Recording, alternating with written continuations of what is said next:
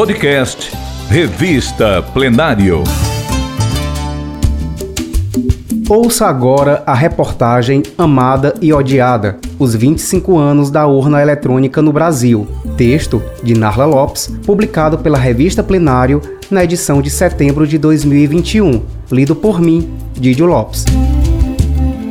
Quem vota pela primeira vez na urna eletrônica e hoje acompanha o resultado da eleição ser anunciado poucas horas depois do pleito, pode não ter ideia de quanto o atual processo se diferencia do anterior.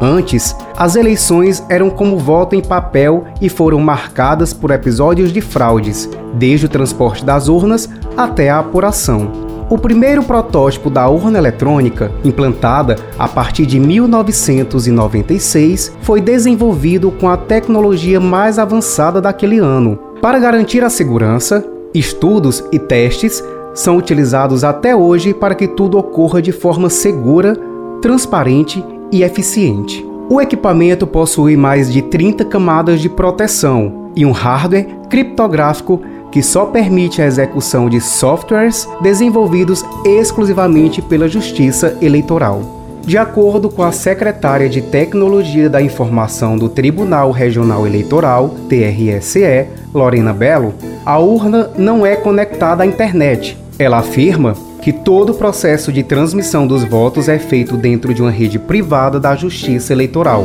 impossibilitando o ataque de hackers. Antes de iniciar a votação, o Tribunal Superior Eleitoral sorteia algumas urnas que são retiradas das secções eleitorais e imediatamente substitui por outras. Os dispositivos sorteados e auditados são submetidos a uma votação simulada, paralela oficial. A ideia é verificar se essas urnas são confiáveis e se os votos dados, de fato, são registrados sem qualquer alteração. Para o advogado e presidente da Comissão de Direito Eleitoral da Ordem dos Advogados do Brasil no Ceará, Fernandes Neto, hoje é possível garantir à população o fiel resultado da vontade popular. Ele acrescenta que a urna eletrônica foi um processo de maturidade da democracia brasileira e é uma grande conquista da sociedade.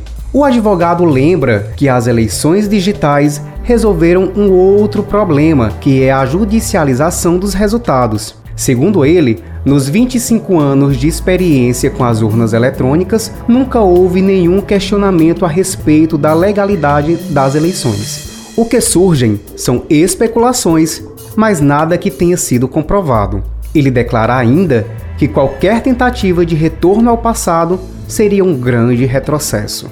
Como a unanimidade no país parece algo impensável nos dias de hoje, apesar de muitos amarem a sua criação, a urna eletrônica também é odiada e alvo de críticas e acusações por parte do eleitorado.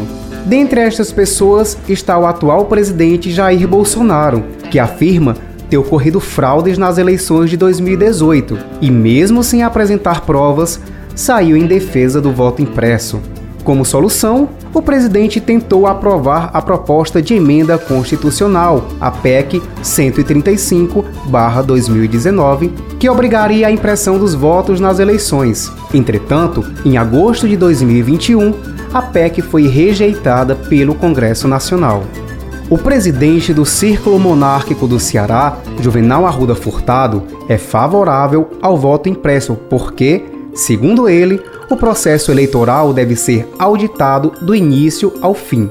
Ele diz também que é necessária a contagem pública dos votos e conta que qualquer eleição que não ocorra desta forma ficará sob suspeita e antidemocrática. Já a professora Raquel Machado, do Departamento de Direito Público da Universidade Federal do Ceará, UFCCE, discutir a aprovação do voto impresso vai na contramão do mundo, que caminha para a digitalização das relações sociais. De acordo com a docente, o papel físico, como sugerem alguns defensores do voto impresso, traz aparentemente segurança material, mas é só aparência. Em mais de duas décadas de existência, a urna eletrônica já passou por algumas mudanças. Em 1996, os números para digitar eram em baixo relevo. Mas a falta de prática do eleitor, que colocava muita força ao digitar, fazia a urna escorregar para o final da mesa e, em algumas vezes, até cair. Por isso, em 1998, foi realizada a troca da membrana para as teclas tradicionais, utilizadas até hoje. Em 2003, por exemplo, foi criado o Registro Digital do Voto. Em resumo, esse registro serve para impedir a identificação de quem votou e garantir o sigilo do voto. Toda vez que o eleitor apertar a tecla confirma, as informações são embaralhadas, armazenadas, criptografadas e assinadas digitalmente para recontagem eletrônica a qualquer tempo. No ano de 2008, foi adotada a biometria no processo eleitoral brasileiro, e em 2020, os eleitores com deficiência visual passaram a escutar o nome do candidato após digitar o número correspondente. Em outubro de 2021, o código-fonte das urnas eletrônicas foi aberto aos partidos políticos. O procedimento era realizado com seis meses de antecedência ao pleito, mas foi antecipado. A novidade faz parte de uma série de medidas voltadas à transparência do voto eletrônico anunciadas pelo Tribunal Superior Eleitoral. Com isso, a urna eletrônica possui um conjunto de mecanismos de segurança e que são aprimorados a cada eleição, sem perder a essência da simplicidade do uso e padronização para ser utilizada em qualquer lugar do país.